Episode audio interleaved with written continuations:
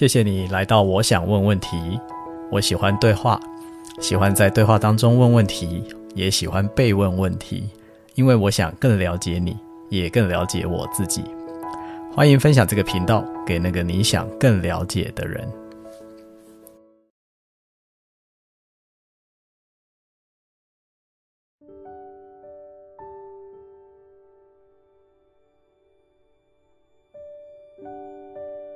我就像您说的，我觉得对于我的价值观来说，so what 特别重要。就比如说我们研究创伤，我们一直回去研究创伤是为了什么呢？并不想去，不是为了抱怨自己这么糟糕的父母，嗯，嗯，我是为了就是去说我我们没办法一直活在过去。我的这个新的教练跟康复结合里面有一个叫 post trauma reliving，就在 post trauma 以后，我们要重新活啊，我们还是要活啊，所以。嗯我们要做的可能就是，在我们这个这个 counseling 做完以后，我们还是要，嗯，let the past pass，让过去的过去。嗯。但是，当过去回来找你的时候，嗯，你要怎么就就是能够把它非常整合的，嗯，或者说转化一些东西，让你往前走。我觉得这个其实也是我觉得，嗯，教练和 counseling 结合的魅力。嗯，这本身跟我的价值观是一致的。我是 OK，我会非常同理，我真的能够感知到，嗯，英文叫 sitting in the puddle 嘛，你就坐在那个水池里，在那边哭，嗯，我真的能够感受到你的那个悲伤，嗯。嗯，但是说实话，如果我每个月都陪在你这边哭，然后我们什么都不做，嗯，我真的觉得我可能也也不行。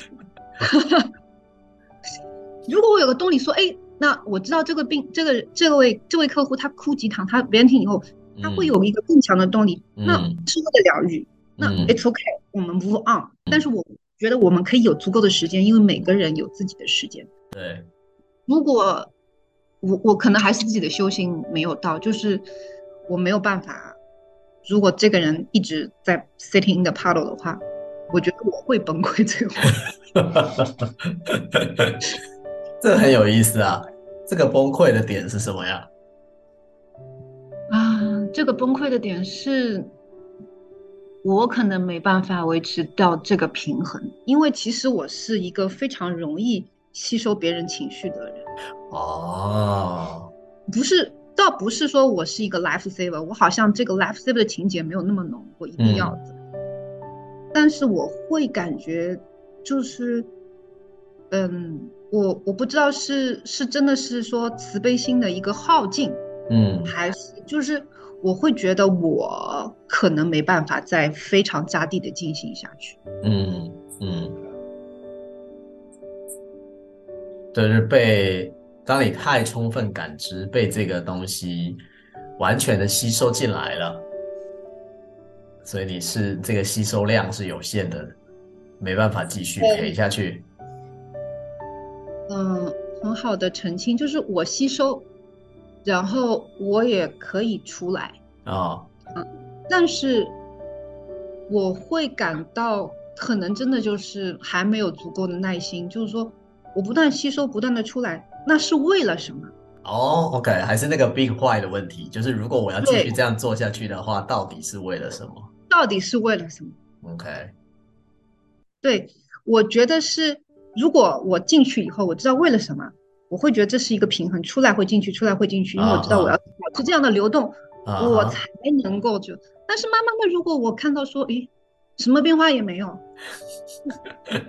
那我还有一个就是说，可能，嗯，就是我觉得在这个 helping industry 帮助人的事情要做，就是说，可能你 per 你能给的就这些，嗯、你应该放下，你可以交给别人。嗯，因为你现在不没到就是没到，嗯，但是可能有人到了，在这个支持系统里边，嗯，如果你可以做到的，可能与其你继续陪他，在那边哭无常，嗯，那你觉得也许有人可以更好的帮助到他，嗯，你可以转接给更好的，在跟他充分的沟通的时候，嗯，你会，你可以征得他的同意，嗯，可以转接给更好的资源，嗯哼，嗯哼，嗯。当然这，这绝对是一条路，就是 referral，它肯定是一个路线。我我蛮可以体会你刚讲那感觉，就是如果持续来，就是持续哭，持续哭啊，情绪的发泄什么什么的。我以前我以前也比较是这样的，后来是有一个客户，他倒是点醒了我，那是我一个很有趣的经验，就是我本来也觉得应该 referral 了，结果那个客户就在哭嘛，每次来每次哭，每次。他说：“你有没有想过，为什么我每次都来找你哭呢？” 为什么我不去找别人哭呢？嗯嗯，很好的问题。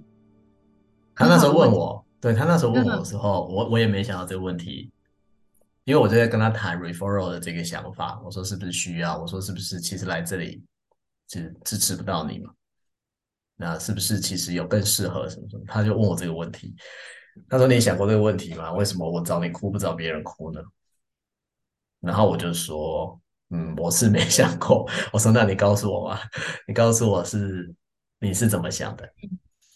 他说：“就是这个空间呢、啊，我喜欢这个空间，这个空间可以让我充分的表达，用眼泪来表达。”嗯，他说：“只有这个空间了、啊，没有别的地方了。”所以这是为什么他会一次又一次回来的原因。嗯嗯，所以他就告他就告诉我，他就说，你只要坐在那里就好了，你什么事情都不用做。我说好。然后呢？就这样就这样维持了几个月吧。然后等他够了，他就开始继续 move on 了。那好了，真棒。嗯哦，这真是一个特别棒的故事，谢谢分享给我。嗯，因为你刚好讲到这个场景，就让我想到了这个经验啊。嗯，对啊。但是我觉得他真的，嗯，我觉得有一点很好，就是他表达了。对。对。因为如果他不表达，嗯，这是一个真是非常棒的一个沟通，嗯，因为他，嗯，他真的在用一个，他给了你很棒的一个问题，也让你们达成了新的共识。对啊。对啊，他也帮助我，呃，更理解他嘛。我觉得重点是这个，所以，所以我我就说回来，为什么我的那个 podcast 叫做“我想问问题”，就是因为问问题，嗯、你不尽管不是在教练对话，不是在 counseling，就是日常的对话，它都是一个我觉得现在越来越必要的事情。我特别同意，我特别同意。也是说，我当您说啊，有一个话题，比如说你你的需要和我的想要嘛，嗯，其实可能当中的一个桥梁就是要问问题，嗯，你到底需要什么，嗯，到底发生了什么，嗯，而不是直接把我的我的想要变成你的需要，是的，是的。但这个这个真的，我觉得尤其现在过年期间吧，可能很多朋友会更有感觉，就是你跟家人在一起的时候特别容易这样，对吗？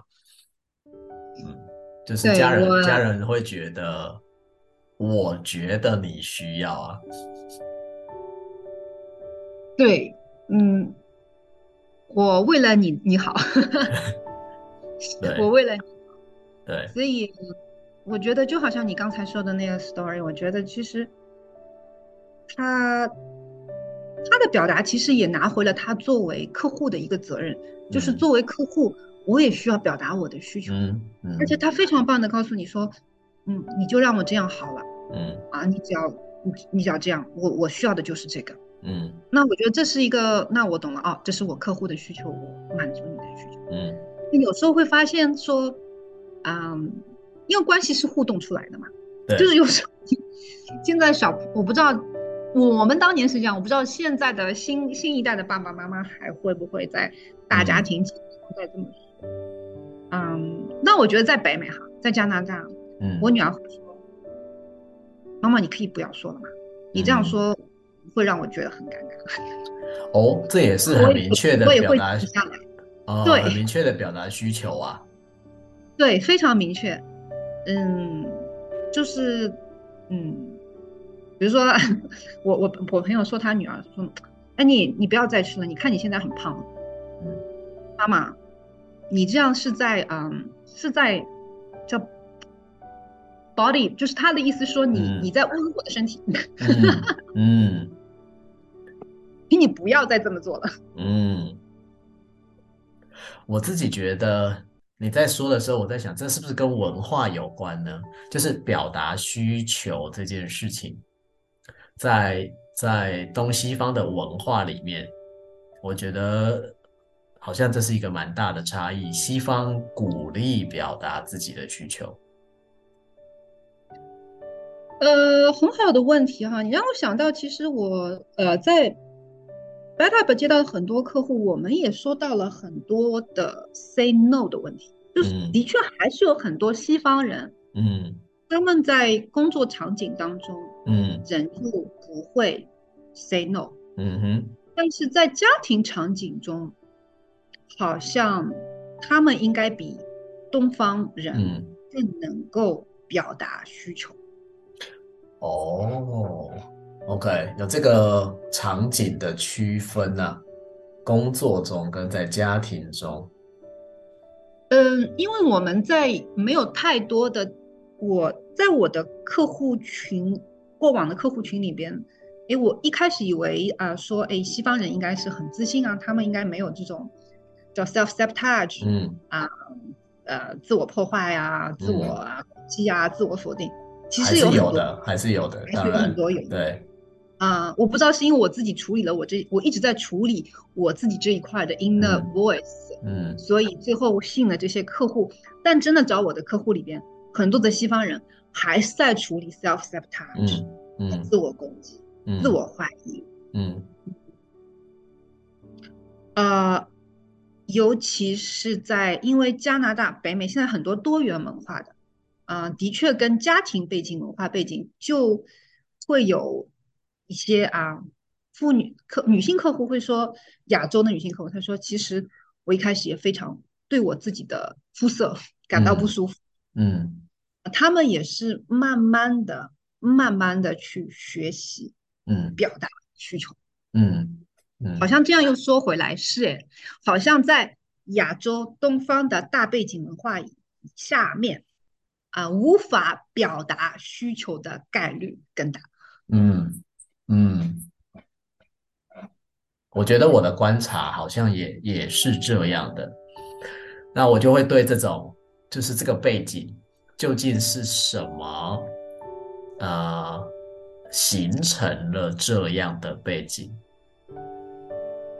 文化价值观？对，啊，是文化文化文文化，当然就孕育了价值观了。因为价值观就是从文化里面生出来的，对，所以这价值观是什么呢？就是啊、呃，比如说在西方表达自己的需求代表什么，那么在东方或亚洲文化里面表达自己的需求又代表什么？嗯嗯、呃，很好的问题。我最近我其实，在心理学里边学习当中，有两句话对我特别有促进作用。嗯，一句话就是 self responsibility。嗯哼，嗯，就是表达需求，在西方的文化里边，这是你的责任啊。嗯嗯，作为一个客体，你是要为自己负责的。你最需要要负责的是，你有一张嘴，你可以表达你的需求的，你不需要啊、呃、不好意思表达你的需求。嗯嗯，你可以考虑到啊、呃、别人的感受，这也是非常鼓励，尤其在加拿大，同理非常重要。嗯，但不代表你不能表达自己的需求。嗯哼，因为表达需求是你的责任。嗯嗯。但是这个责任，我觉得这个责任这个词很好，而且是为自己负责。对，我，我为自己负责，我，我为我自己的需求负责。对。而这个，而这个价值观在亚洲又是怎么样的呢？我在想，嗯，我拿我的例子，我自己的例子，因为自己最了解例子哈。嗯，我觉得首先我需要很长的一段时间去捋清我的需求是什么。嗯，因为你有太多的外部声音啊，妈妈的需求，社会的需求，老板的需求，孩子的需求，啊，就是很多的需求。嗯，呃，尤其是我我我，嗯，这两年我学了很多拿回自己的责任。嗯，就是我觉得本身我的。tendency，我的惯性就是，我需要时间和空间去厘清我的需求，但之前我往往是没有这一步，嗯嗯嗯，所以我把别人的需求等同于我的需求，嗯嗯嗯，嗯，然后就错位了。嗯，你说到这个的时候，让我就想到了这个跟我们刚刚讲的文化或价值观的关联。我我想到了一个点，你听听看哈，就是那个你说的，呃，外部的需求总是比我自己的需求更重要。相对来说，就是在这个价值观之下，在这个价值观之下，使得我对于我自己的那个主体性，其实我没有什么察觉的。就我的主体性已经被所有外部的，就像你说啊，老板的需求。啊，甚至公司的需求、家人的需求，总之都是别人，别人都比我更重要，需要先 serve 他，我需要先满足别人，因此我就不见了，我的需求就不见了，或者总是排在很后面嘛，没有时间去处理它，所以我对他很不熟悉，我对他非常不熟，我比较熟别人的需求。我可能对老板的需求很熟悉，我对小孩需求很熟悉，我对父母的需求很熟悉，但是我对我自己的需求并不熟悉。呃，说的太好了，智慧老师，我觉得其实首先你都不知道说这不是你的需求，嗯，你把他们等同了，哦，然后然后就我第一次很震撼的在，嗯，我的心理学课堂里边讲的是，嗯，嗯，说为什么你的需求跟别人不是一样重要的呢？对，为什么？对，我一下子就认住了。对啊，为什么当别人有需求的时候，我们总是把自己需求排在最后呢？我不是说你要把自己需求排在第一，但你也是一个人，对，你是大家都是平等的哈。对，那为什么你觉得你的需求是最不重要？这真的是一个太棒的问题了。对，我，我一下子就觉得啊。哦太 aha moment 了，就是你就觉得，对啊，我我我也是一个人嘛，那是什么让我总是把自己放在这？嗯，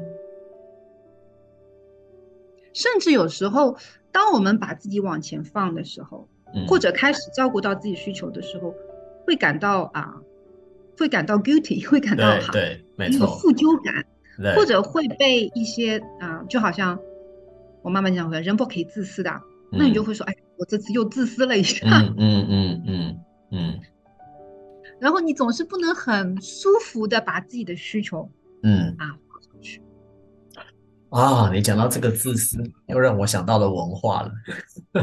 我说文化就是我们被教导嘛，啊、呃，为自己着想就是自私，对不对？为自己着想就是自私，所以在这个大帽子。之下，非常重的帽子啊、呃！为别人着想就成了美德。那那当然，我们就要成为一个有美德的人哦。既然这个社会认为替别人着想是一种美德，但是很可怕的是，有时候我们就是会把它变成。包装成我为你着想，对对对，其实还是把我的需求贩卖给你。因为我不好意思讲我的需求，所以呢，我把的我的需求呢，包装在为了你好，去贩卖给了你。对，嗯，其实回到最原初的，如果我能够拿回责任，来表达我的需求，嗯，对，那其实就没有那么多的 爱恨纠结了。就没那么多心理游戏了，对吧？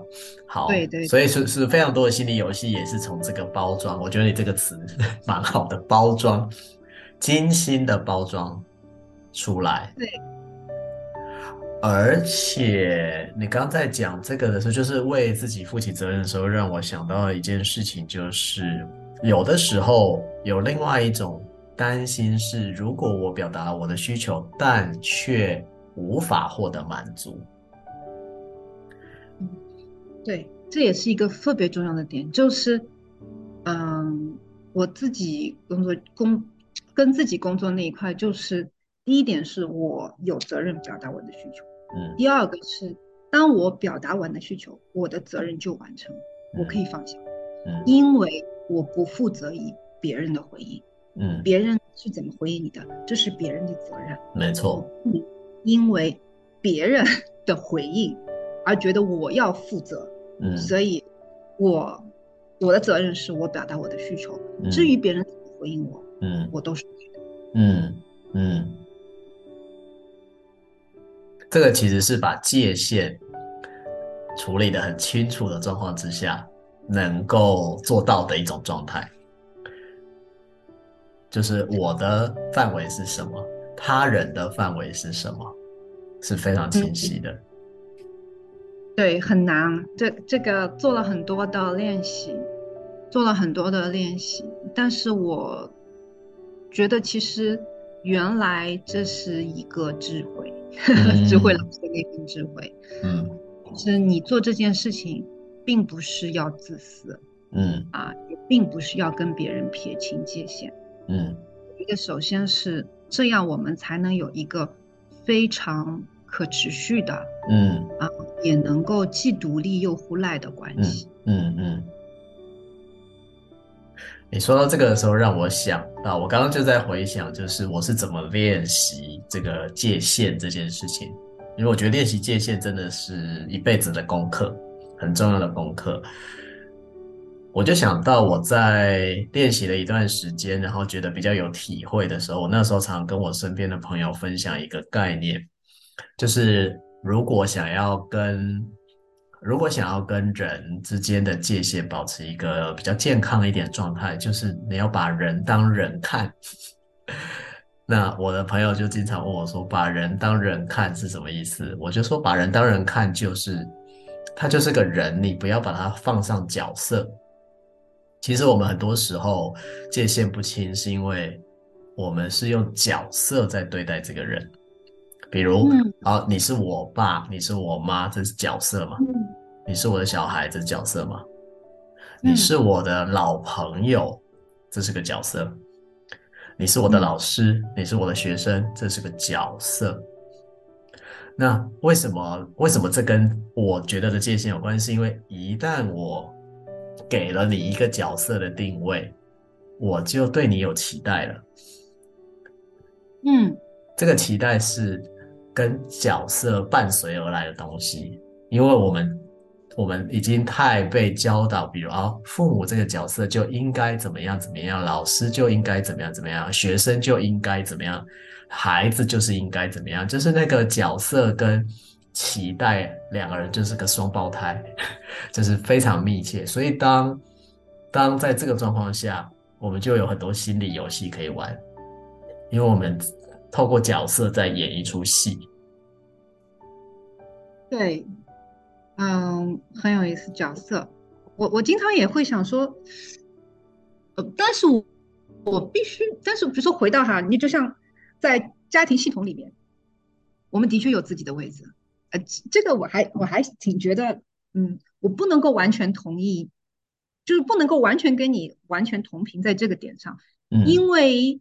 好像界限是需要带上角色的，嗯。嗯，就比如说在家庭系统里边啊，他后面的嗯理论是说，妈妈就该在妈妈的位置，爸爸就该在爸爸的位置，孩子就该在孩子的位置，嗯，嗯，我在想角色跟位置有什么区别哈，嗯，但是我是觉得，我还是拿我的例子，因为我觉得自己拿自己例子最最最透彻，也能也没有什么隐私哈，嗯，我愿意分享。一部分我的影子，嗯。啊，就是比如说我跟我的女儿，我会表达说我的需求，因为她现在是 teenage，又是在北美，所以嗯，她会很就是会觉得，哎，加拿大的孩子他们都是这么跟妈妈说，嗯，那我会告诉她说，嗯，我觉得先首先要尊重，但是这个尊重可能这个 package 里面这个包裹里面可能没有那么多标准模式，我们可以共同制定这个尊重内容。嗯嗯嗯，但是我还是会根据母亲的角色，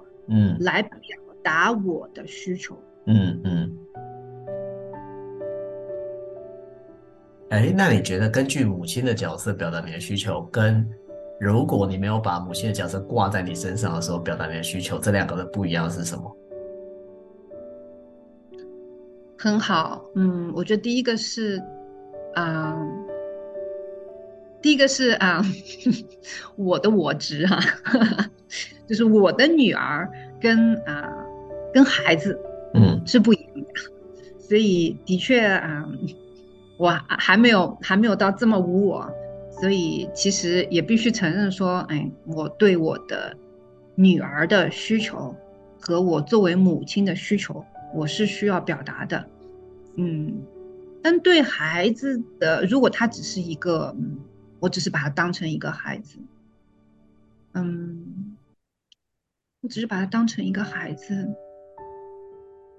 可能那个我的成分就会更少一点，我觉得好像也不是角色，是我和我的，就是说我的孩子和孩子这件事情是是是是是的，我我觉得你现在讲到一个关键点，就是那个我的，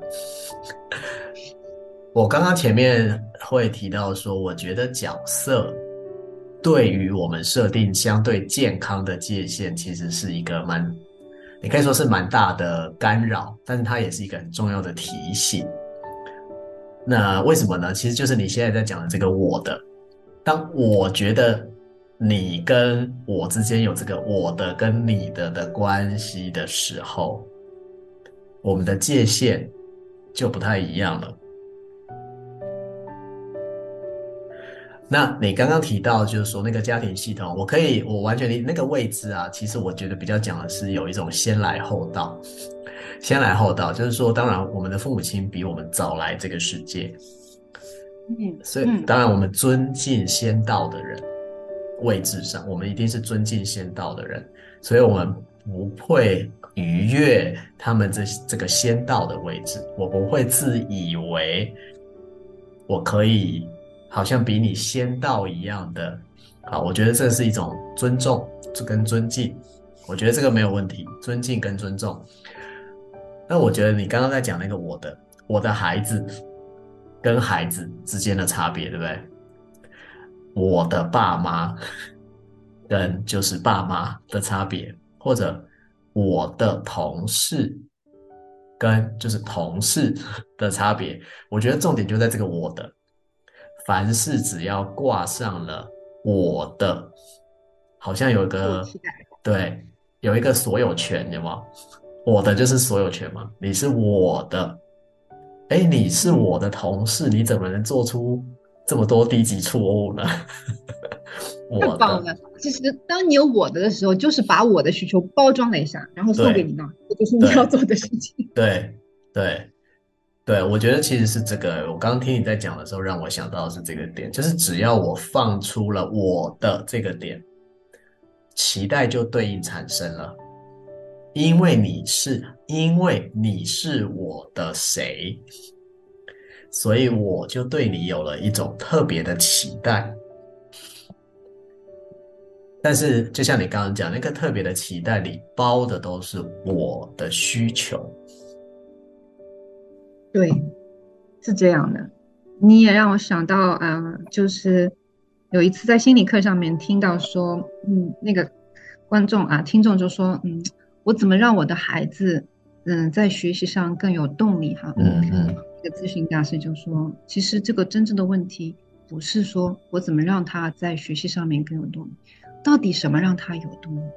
因为你已经把他定位好了，我的孩子必须学习。嗯有有有有作为，所以呢，我现在只在我的这个框架里，他找动力。可是可能他没在你这个框里边，你没看一下孩子到底什么能让他有动力？他可能动力是啊，做其他的事情，对，是自然接触。这个这个，你现在举这个例子，就是我刚刚讲把人当人看的意思。我说把人当人看，就是说好，他当然是他当然对他当然是你生出来的孩子，没错。但他作为一个人，他这个个体，他会有动力的状况到底是什么呢？你把他当成一个很单纯的人去研究他的时候，你就会想要去知道的是什么会让你有动力，而不是我要怎么让你有动力。太好了，要问把人当人看的问题，而不是在一个角色的带入下带着期待去问问题。哦。对对对对对，这个其实是我刚刚想要表达的那个把人当人看的意思。但这一点是非常难的，确实非常难。我大概也花了可能二十年的时间吧，大概差不多二十年左右去理清这个界限，就是你刚才讲这个界限的议题，还有这个我的。我我印象非常深刻，我第一次意识到，就是你说那个啊哈 moment，我第一次意识到说，只要挂上了“我的”这两个字，哇，那个造成的影响有多么的大。我那那那个那个刹那，真的是不是不是只有恍然大悟可以形容，是非常大的悟。但是当然，并不是说我现在就完全不会这样了。我觉得难免都还是会，只是可以意识得到，哦，我的又出现了，把我的这个东西停下来一下。嗯嗯，是的，这个这个这个停顿其实是最难的那一块，嗯、就是你要在那个那个当下知道，哦，我要停一下，因为我又带入了我的了。嗯嗯但是这个就带入另外一个有趣的问题，就是什么原因会让我们老是要从我的角度去去看事情、去看人，对不对？就是为什么我一定要说哦，身为我的孩子，你就应该怎么样怎么样啊？或者身为我的另外一半，你就应该是怎么怎么的？哎，身为我的老师，身为我的学生，好。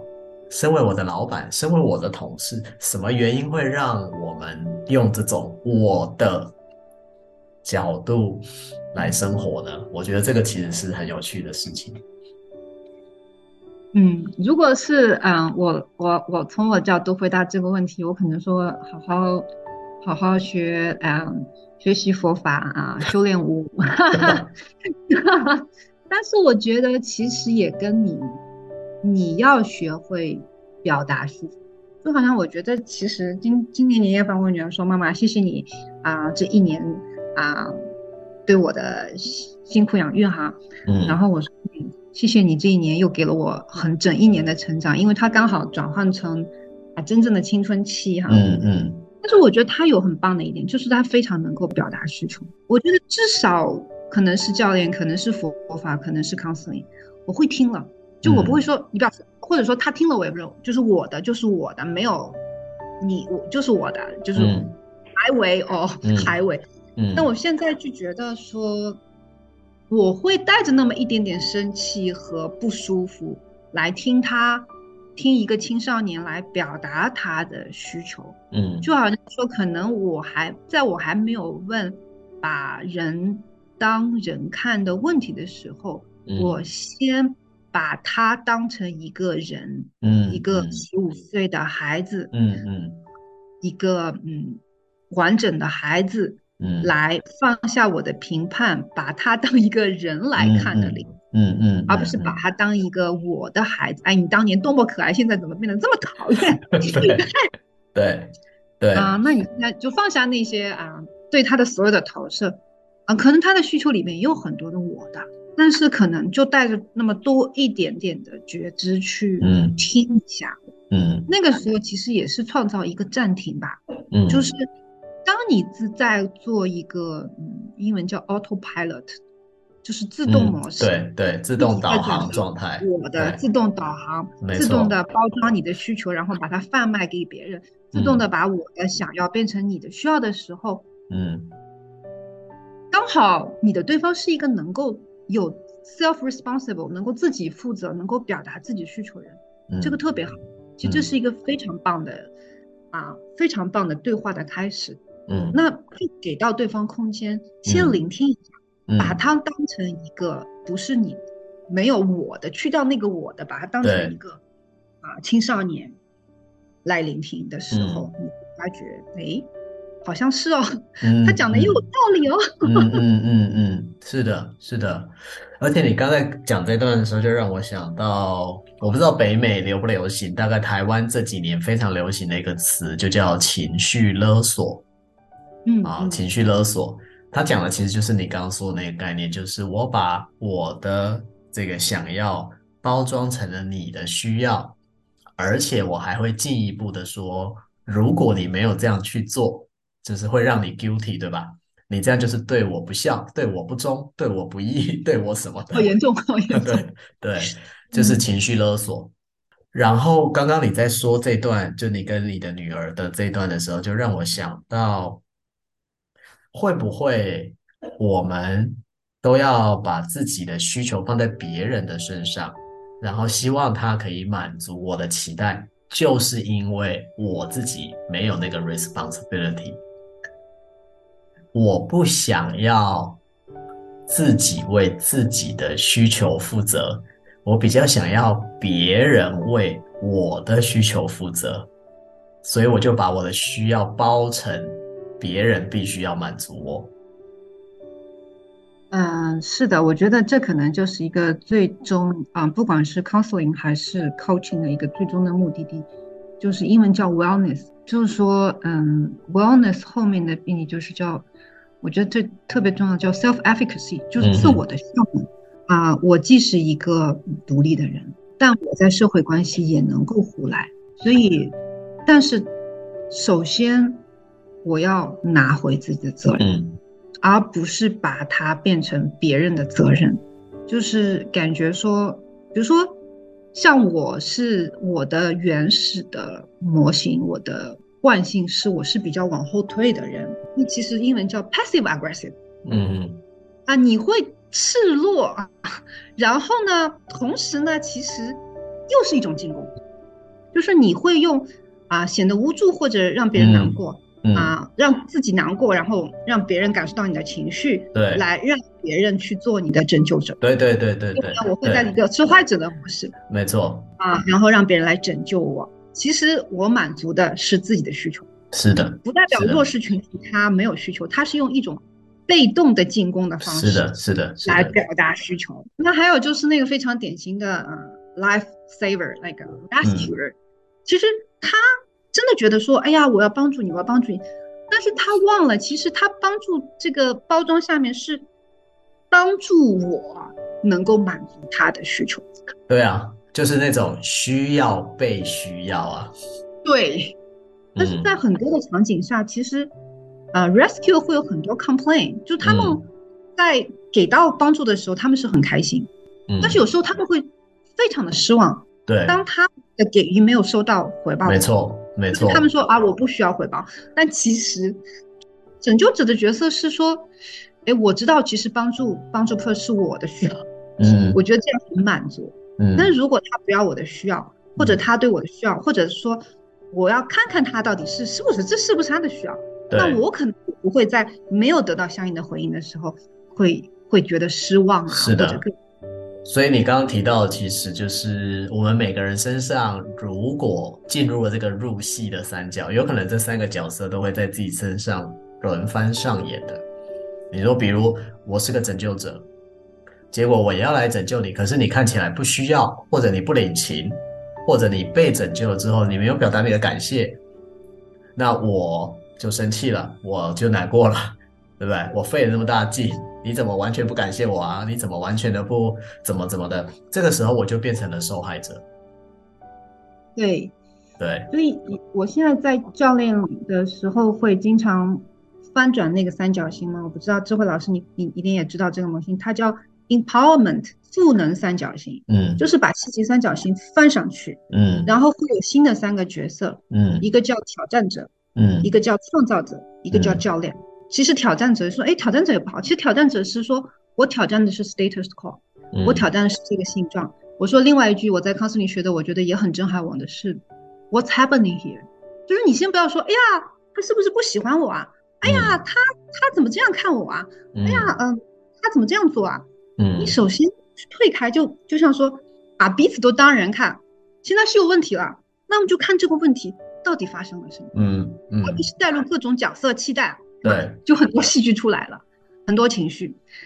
挑战者其实就是先问发生了什么，因为我们挑战的是现状，嗯，有问题我们就解决问题嘛，嗯，你不是问题，问题才是问题。所以当我说发生了什么的时候，其实我没有不用把它作为个，我们就是想看看，OK，到底发生了什么问题，我们可以怎么解决。嗯，那还有就是刚才我们讲了很久的 coach，觉得你刚才那些就是把人当人看的那个对话，挑战者你挑战的是人。但是呃，是问题事情本身，但其实人也是需要帮助的。他可能在那一刻，啊、嗯呃，就像杨瑞跟我说，他说在那一刻你给他打电话的时候，嗯，他觉得他异常啊低谷和崩溃的时候，你给他打那个电话，他一下子就觉得他好像就被疗愈了。那个是一个，也是我觉得教练角色所做的，就是你给到他能量，你给到他光，嗯啊，这是人这一块的。然后还有那个 creator，我有时候更喜欢说是 co-create 共创，嗯嗯、就是用一些问用问题，用把人当人的问题说，那我们可以做什么？嗯，你的需求是什么？我的需求是什么？嗯，我们怎么样把你的需求和我的需求，我们大家都看一下，怎么变成我们的需求？所以这也是我觉得我非常非常喜欢的一个一个翻转。这个翻转要翻好多好多遍，好多遍，好多遍，好多遍，就是要常常来回的翻，因为这个其实是从惯性当中翻转出来的一个过程。对，真的是惯性当中会有很多的汗水啊、泪水啊，啊，也需要你的心的肌肉的能量啊。通过不断的打坐，让你的心力能够提高哈，嗯，其实就是有不觉之力哈，没错，这样就不断的翻，不断的翻，其实你还是会在戏剧三角形的，这也是这是 OK 的，嗯，你进入戏剧三角形，只是在戏剧三角形不久，你能够出来，你能够再去说、嗯、哦，在三角形里面让我翻一下，如果那个时候你没有什么力气 翻不动了，你是 OK 的，你你就停下来就好了，你就停下来。至少啊，停下来，给自己一个呼吸的空间，给自己一个空。嗯，等到你力气有足够足够的时候，你你就会翻了。就是像你刚刚前面提到，光是可以暂停，你只要能暂停看一下现在到底发生了什么事，就即便我还是在那个角色里，但是我愿意停下来看一下。那通常这个空档。对我们讲，它就是一个机会点，我可以重新做一下选择。如果有这个空档，它就可以进入一个重新选择的可能性。很有可能我还是重新选择，我就是要在这个角色里。可是我更清楚了，这是我的选择，有决定的决定。对，这是我的选择。对，所以又回到了为自己负责任的这个角度。对，对，你也可以选择不翻上去的。但是你知道说，这是我的选择。没错，没错。所以就回到那个选择权的主体性，这个永远是人要很诚实面对自己的事情。就是我是不是在为自己做选择，还是我说我没有选择？没有选择也是你的选择。没有选择就是一种选择。我们又把这个没有选择，其实也是非常典型的，把我 passive aggressive 就是。把它包装成 一个、嗯嗯、一个好像是我没有做选择，其实是你选择了不做选择。对，对，刚刚在讲拯救者的时候，让我想到一个点，就是那个需求，说很需要被需要，这个经常是拯救者的一种内在状态。非常多的助人者，我自己刚开始也是的，其实是站在一个很想要拯救他人的状态出发，就那个出发点大概都是这个点。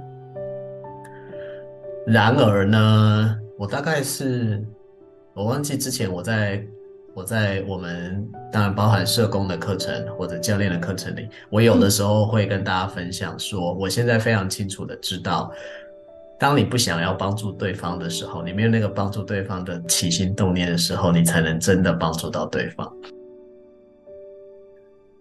也就是你没有那个需求的时候。你才有办法真的成为一个，一方面是健康的助人者，一方面是长期 做助人工作的助人者。对，对，你就不会面临最后你自己被燃尽了。嗯，你你所谓的那个我的慈悲心被燃尽，其实这不是一个真正的慈悲心。对，不然的话，如果他是真正的慈悲心，他是不会被烧光的。嗯，他是会源源。所以我想，智慧老师刚才说的就是，你放下我的的时候，就回到了一个真正的慈悲心。嗯、那个时候，其实你的助人是不会累的，嗯、而且你也不需要把它贴一个标签，哎，我在助人了。对，就是一个非常自然的给予和接受的对过程。没错。好哦，确认一下，Pearl 到目前为止有没有什么你之前觉得我们要在今天聊的你还没聊到的点？我觉得我们都聊得很很完美，非常的流动，水兔年的流动的能量都在那边哈。我的确有一个小小的提纲，但是我也非常了解智慧老师的风格，我就特别期待说，嗯，我特别享受被问问题的感觉，然后就让啊，就像我们俩在共舞，就你带我到哪里，我就跟着你的脚步走。然后我觉得已经这就好像你没有助人的助人是最好的啊，嗯、助人。我觉得没有 agenda 的对话是最好的对话。哦，哇，太棒了！我真喜欢这一段，这完全就是我这个频道的宗旨，就 是说标起来，哎，标起来，就是说我其实很想传达的是一个，现在谈很多对话的技巧，对吗？有非常多课程在谈怎么沟通啊，怎么表达，甚至包含怎么问问题，好像也都变成了一个技巧。呃，学技巧是没有问题的，因为通常从技巧入手好像相对容易一点。但是 Paul 刚刚讲到一个很大的关键，就是流动，流动才是你真的在理解对方、跟着对方走的过程。比如我刚刚从你的一些话里面，就刺激到我某些联想啊、某些经验啊，或者我的某些很有体会的地方。我就分享出来，而我分享出来之后，又让你联想到了你的某些体会啊、某些经验啊，或者提了某些问题，这个就是自然流动的状态，而不是一个我们讲那个叫做套装的套路的 剧本啊，就觉得哦，我们应该先来这个问题。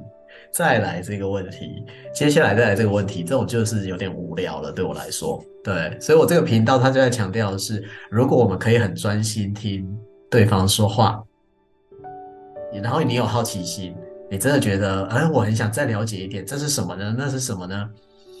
那对话就会很自然的问出问题，跟可以开展。谢谢智慧老师，非常谢谢你的邀请。我们今天在吃饭的时候。我们还在说，智慧老师最经典的一句话，就是在课程结束的时候会问大家还有什么有不吐不快的吗？没错，要要吐一定要吐的干净，我觉得这挺重要的。对，今天吐的很爽，然后嗯、呃，这是一段非常滋养的对话，啊、呃，他给了我很多停顿的时间去去思考，然后再跟你做一个碰撞也好，共舞也好，然后共创也好，啊、呃，非常美好的一个小时。好，感谢 Paul 今天来到我们的节目，希望之后我们一定还有机会再继续跟你对话。好的，非常期待，谢谢智慧老师，然后也祝愿啊、呃、大家，包括听到这段对话，还有所有听智慧老师节目的啊听众朋友，能够就像今天对话一样，享受这个水兔年的流动的能量。